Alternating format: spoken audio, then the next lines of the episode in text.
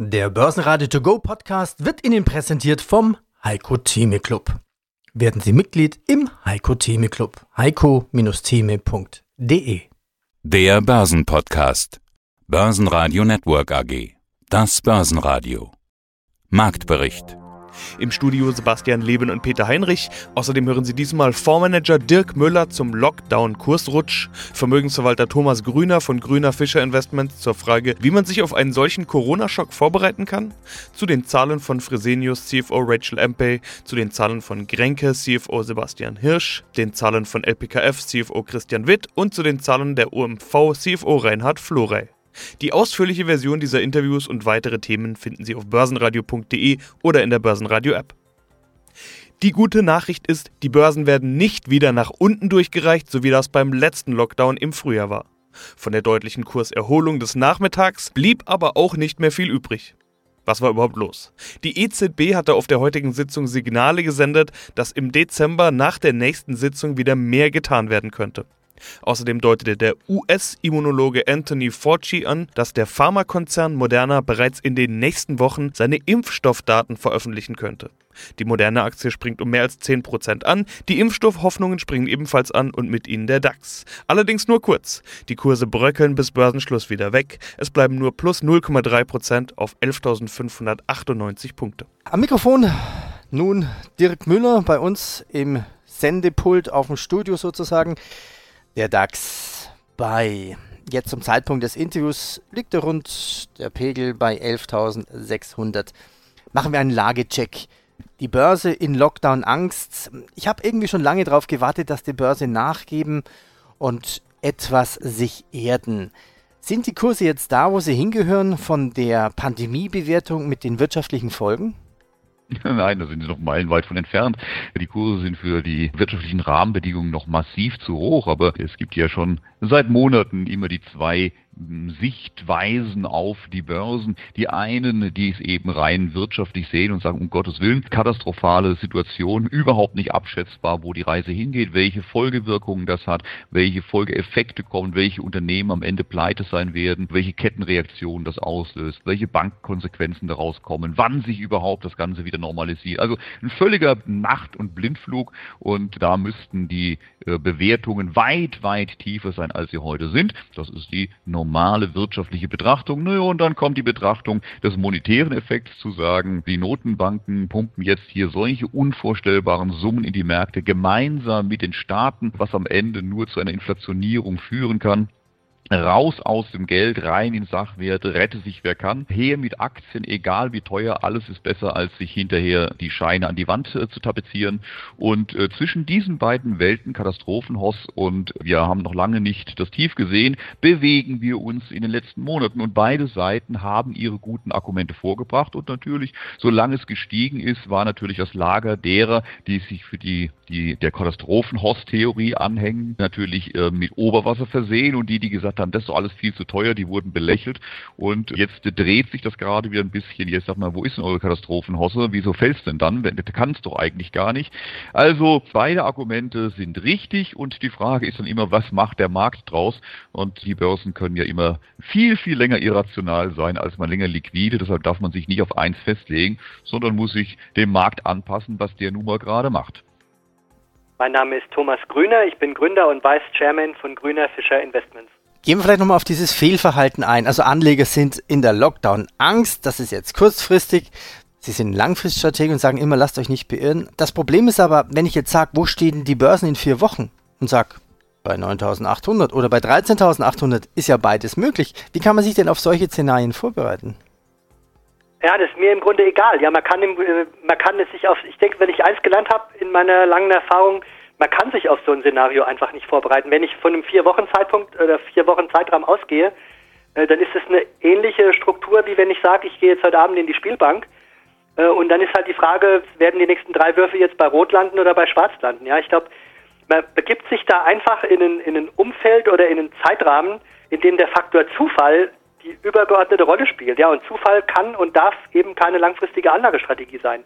Äh, natürlich ist es in, in sehr interessant und plakativ, wenn ich sage, am Jahresende steht der DAX bei 13.500 wieder äh, oder er steht bei 9.500. Das ist natürlich, damit mache ich eine Schlagzeile und bekomme Aufmerksamkeit. Ich glaube aber mit einer vernünftigen Anlagestrategie oder mit einem wirklich jetzt fundierten Ratschlag äh, hat es gar nichts zu tun. Alle, die ich kennengelernt habe in meiner beruflichen Laufbahn, die diese in diesen vier Wochen Fristen irgendwelche Prognosen gemacht haben oder darauf äh, investiert haben, die sind alle im Grunde pleite gegangen oder wurden halt vom Markt oft überrannt. Ja, und das ist, glaube ich, einfach schwierig. Der Faktor Zufall darf keine Rolle in meiner Anlageentscheidung spielen. Okay. Dann machen wir eine Lernkurve für die Hörer. Was kaufen Sie denn ins Depot hinein?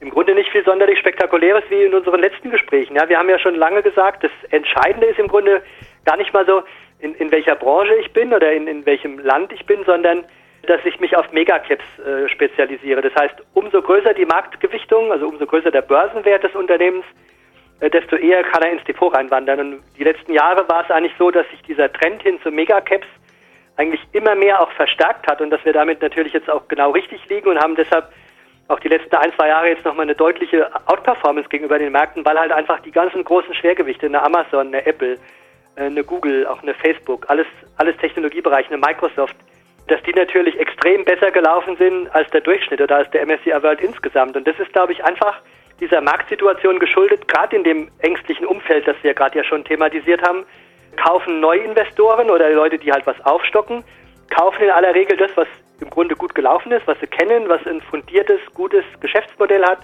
was eine kerngesunde Bilanz hat, wo man im Grunde sich vermeintlich sicher sein kann, das Unternehmen wird es auch in ein paar Jahren noch geben und es wird auch durch diese Krise jetzt gut durchkommen. Und da ist natürlich aktuell auch wie so ein bisschen Doppeleffekt, dass eben gerade diese, diese großen Megacaps, wie jetzt eine, eine Apple, eine Amazon, dass die natürlich auch durch diese Corona-Krise weltweit, durch diesen Trend zur Digitalisierung und äh, dass halt einfach die Leute sehr viel zu Hause sind, dass sie davon sogar noch profitieren. DAX-Gewinner waren unter anderem die Wohnungskonzerne Deutsche Wohnen und Vonovia und das, obwohl das Bundesverfassungsgericht einen vorläufigen Stopp gegen den Berliner Mietendeckel am Donnerstag abgelehnt hatte. Ebenfalls unter den Top-Gewinnern, wie schon in den letzten Tagen, Delivery Hero als typische Stay-at-Home-Aktie und potenzieller Corona-Gewinner. DAX-Verlierer waren erneut Bayersdorf, deren Zahlen wohl noch immer nicht verdaut sind. MTU brachte am Donnerstag zwar erneut schwarze Zahlen, der Kursverfall der Aktie geht aber weiter. Ebenfalls ins Minus nach den Zahlen musste Fresenius und Fresenius Medical Care. Hallo, guten Tag. Ich bin Rachel MP, CFO bei Fresenius und wir wollen über ihr abgelaufenes Quartal sprechen, beziehungsweise generell über die Lage bei Fresenius. Sie kommen gut durch die Krise, darüber haben wir ja schon mal gesprochen. Umsatz und Ergebnis höher als erwartet, 8,9 Milliarden Euro Umsatz, 1,1 Milliarden beim bereinigten EBIT. Im Sommer hatten Sie mir gesagt, das Corona-Jahr ist nach wie vor erfolgreich. Wie gut gestimmt sind Sie denn jetzt nach Q3? Sicherlich, wir sind zufrieden mit unserem dritten Quartal. Ich denke in erster Linie sind wir stolz auf, auf was wir gemacht haben. Wir sind sicherlich ein wichtiger Teil der kritischen Infrastruktur und wir haben sicherlich einen signifikanten Beitrag in dieser Global Krise geleistet. Wir sind sehr stolz auf was unsere Mitarbeiter jeden Tag für unsere Patienten machen. Ich denke, das ist die, die erste wichtige Nachricht von meiner Seite, dass ja, sind wir gut durch diese Krise bekommen und auch unsere sehr wichtige Beitrag in dieser Situation geleistet haben. Sie haben auch recht. Ich denke, wir haben sehr gut gezeigt, unsere robusten Geschäftsmodelle. Wir sind stolz auf 5% währungsbereinigt Umsatzwachstum in den dritten Quartal und auch, auch in dieser Krisensituation eine positive währungsbereinigt Ergebniswachstum mit einer 1% positiv. Das heißt aus meiner Perspektive gut durch die Krise gekommen und auch, denke ich, sehr gut vorbereitet für was vor uns steht zwar sicherlich haben wir noch ein paar Gegenwinde für uns alle und insbesondere für die Gesundheitssystem in den kommenden Monaten. Aber wir fühlen uns gut vorbereitet und äh, sind sehr stolz auf was wir in Q3 geliefert haben. Ja, schönen guten Morgen. Sebastian Hirsch, mein Name, Finanzvorstand der Grenke AG. Heute sehe ich drei Hauptthemen mit Ihnen zu besprechen. Einmal natürlich Grenke Q3-Zahlen, zweitens Corona-Lockdown und Co-Auswirkungen und drittens natürlich ein Update des von Ihnen beauftragten Bilanzprüfungsberichtes. Fangen wir gleich mit der Entlastung des Prüfungsberichtes von KPMG an. Kurz die Vorgeschichte. Ihre Aktie litt, ich nenne es mal unter einer Art Wirecard-Angst, nachdem der britische Investor und Leerverkäufer Fraser Peering ihnen vorwarf, dass bei Kränke ein wesentlicher Teil der Liquidität in der Bilanz nicht existiere. Daraufhin hat die Kränke KPMNG mit einer Sonderprüfung beauftragt. Die Wirtschaftsprüfer bestätigen nun das Kränke Bankguthaben. Also Bankguthaben ist da. Was war denn der Vorwurf und was hat KPMG jetzt genau bestätigt? Vorwurf war schlicht und einfach, dass unsere Zahlungsmittel, unser Cashbestand nicht existent wäre, völlig aus der Luft gegriffen. Und was KPMG dann gemacht hat, das nennt man Saldenbestätigung. Das heißt, es wurden alle Kreditinstitute, Banken angeschrieben, des äh, Kränke-Konzerns, wo wir Zahlungsmittelbestände, Guthaben unterhalten. Und diese haben dann das zurückbestätigt. Das ist in einem internationalen Konzern, der in vielen Ländern auf der ganzen Welt tätig ist, ein etwas komplexeres Unterfangen, weil es postalisch versendet wird, zurückbestätigt werden muss. Deswegen dauert das etwas länger, als man sich das gerne wünscht. Da hatten wir auch zwischenzeitlich unsere Bundesbank-Kontoauszüge äh, sozusagen gepostet, weil ja ganz klar 80 Prozent des Zahlungsmittelbestands allein bei der Deutschen Bundesbank liegen und von daher dieser Vorwurf völlig absurd war von, von Beginn an. Zwischenzeitlich ist der Bericht dafür da. Ähm, KPMG hat das bestätigt und damit ist das auch dokumentiert und endgültig ausgeräumt. Also ist diese Geschichte damit vorbei oder brodelt da noch was? Muss da noch was geprüft werden oder noch bestätigt werden? Und äh, werden Sie rechtliche Schritte einleiten gegen, gegen Peering? Zahlungsmittelgeschichte ist damit vorbei. Andere Prüfungen laufen noch. Es gab ja noch weitere Themen, die adressiert wurden, die sind noch am Laufen und wir werden uns dann dazu äußern, sobald belastbare Ergebnisse vorliegen. Und inwieweit wir rechtliche Schritte einleiten, das überprüfen wir, das behalten wir uns vor und werden das zu gegebener Zeit tun. Momentan hat die Sacharbeit, die Aufklärung und vor allen Dingen der Blick nach vorne in unserem Geschäft oberste Priorität. Guten Tag, mein Name ist Christian Witt. Ich bin CFO der LPKF Laser Electronics AG und wir unterhalten uns heute über die Zahlen zum dritten Quartal 2020. Auch niedrigerer Umsatz lässt sie immer noch profitabel sein und Wert für Investoren erwirtschaften. So ähnlich ist das Zitat aus der Pressemeldung. Im Sommer hatten sie im Börsenradio-Interview erzählt, weniger Großaufträge mit geringerer Marge, gleichzeitig Fixkosten und Sachkosten gesenkt, außerdem Kurzarbeit. Waren das die Faktoren, die Ihnen auch in Q3 geholfen haben? Das waren die gleichen Faktoren, die uns auch in Q3 geholfen haben, völlig richtig. Wir erzielen mit unseren Produkten außerhalb der Großaufträge sehr gute Margen, weil wir einfach die richtigen Lösungen für unsere Kunden haben. Wir haben weniger durchgehandelte Waren, Handelswaren, die in zumindest einer Art dieser Großaufträge vorhanden sind. Wir haben auch weniger andere größere Aufträge. Dafür, wie gesagt, in einigen Bereichen mehr kleinere, kleinteiligere Aufträge. Und das hilft auf der Deckungsbeitragsseite. Fixkosten konnten wir weiter senken, sowohl im Bereich der Ausgaben, der Expenses, als auch ein Stück weit weiter im Bereich der Personalkosten und das wirkt sich natürlich entsprechend positiv aus. Die Mittel, die wir dafür nehmen, ist natürlich für Fluktuationen zu einem sehr geringen Teil, es ist Kurzarbeit, da wo es richtig und sinnvoll ist und bei normalen Ausgaben. Was uns wichtig ist in all diesen Bereichen, im operativen Geschäft lässt sich einiges an Geld sparen und trotzdem sind unsere Kunden zufrieden. In den neuen Geschäften, wenn es um Lead geht, wenn es um andere neue Technologien geht, investieren wir sowohl in Personal als auch in Equipment und in, eure, in unsere neue Lidefab, unabhängig von der aktuellen Corona-Pandemie. Wir kürzen dort keine Investitionen, wir stellen nicht langsamer ein, sondern wir geben dort wirklich Vollgas, um nach vorne zu kommen. Wir sparen den anderen Bereichen, wo wir wirklich operativ mit weniger das Gleiche tun. Ja, dann noch der Blick in die Zukunft. Q4 hatten Sie ja schon angesprochen, die Frage haben Sie schon beantwortet, aber Sie haben ja auch gleich den Blick darüber hinaus gegeben für 2021. Da wollen Sie wieder wachsen. Was ist dafür denn ausschlaggebend oder anders formuliert, wann könnte es losgehen und von wo erwarten Sie Schwung? Wann könnte es losgehen, ist ein bisschen eine schwierige Frage, weil unser Freund Corona in Wellen immer wieder mal einen Bremsklotz reinbringt. Wir sehen aber, dass wir in den verschiedenen Bereichen ja jetzt schon sag mal, seit dem, ja, im, im, dritten Quartal schon, und das zieht sich jetzt auch ins vierte Quartal rein, eine klare, strukturell steigende Nachfrage nach unseren Produkten sehen. Ja? Das ist im Bereich Development der Fall, das ist im Bereich Electronics der Fall. Im Bereich Welding haben wir einen gewissen Automotive-Anteil, das ist etwas schwieriger. Das ist im Bereich Solar der Fall, wo wir den entsprechenden Rahmenvertrag für das nächste Jahr haben schließen können. Und insofern sehen Sie, dass wir eigentlich in allen wesentlichen Bereichen hier gute Schritte nach vorne machen. Und wir rechnen dabei deswegen auch in allen Segmenten, in allen Business Units mit einem klaren Wachstum im nächsten Jahr.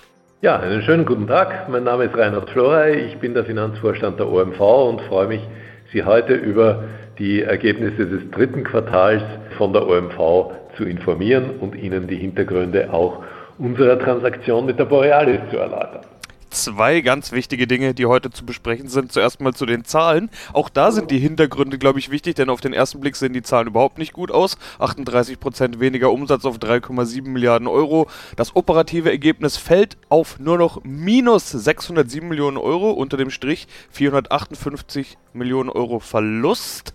Ölpreisverfall und Corona hinterlassen da deutliche Spuren und die Corona-Pandemie hat sich aktuell hier wieder deutlich verschärft. Dennoch hört man von ihrer Seite heute viele positive Stimmen. Das Geschäft habe sich erholt und sie seien operativ gut unterwegs. Wie positiv können Sie bei so schwachen Zahlen denn überhaupt sein? Ja, das Umfeld ist natürlich sehr herausfordernd, aber man muss durch die Zahlen ein bisschen durchschauen weil sich in den Zahlen, insbesondere in dem reported negativen Ergebnis, eine starke Abschreibung verbirgt, die wir vorgenommen haben aus kaufmännischer Vorsicht, indem wir unsere Langfristannahmen für den Ölpreis gegenüber unseren früheren Annahmen stark nach unten genommen haben. Das heißt, wir gehen jetzt nur noch aus von einem Ölpreis von 60 Dollar pro Barrel auf der Langfristseite und das hat dazu geführt, dass wir natürlich einzelne Assets und auch einzelne Reservenpositionen, die wir haben, abgewertet haben. Das geht einmal allerdings cash-neutral durch unsere Gewinn- und Verlustrechnung. Das weisen wir in diesem Quartal aus. Wenn man aber hindurchschaut, dann sieht man, dass die operative Performance tatsächlich sich erholt und auf einem durchaus beeindruckenden Niveau liegt. Das heißt, wir haben im dritten Quartal einen operativen Cashflow von fast 800 Millionen hier beigesteuert. Insgesamt liegen wir auf fast 2,5 Milliarden operativen Cashflow in den ersten drei Quartalen.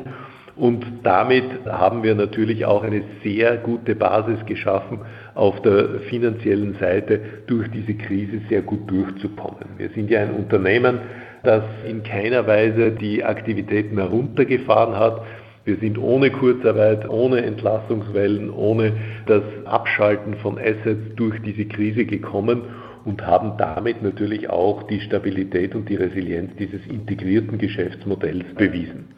Also, ich gebe Ihnen recht, die Zahlen auf den ersten Blick zeigen natürlich das Ausmaß der Krise. Wenn man durchschaut auf die operative Performance, hat sich die OMV auch im Vergleich zu anderen Öl- und Gasunternehmen sehr, sehr wacker geschlagen.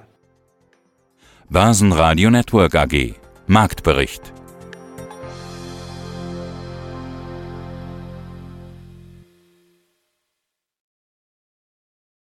Der Börsenradio To Go Podcast wurde Ihnen präsentiert vom Heiko Theme Club. Werden Sie Mitglied im Heiko Theme Club. heiko-theme.de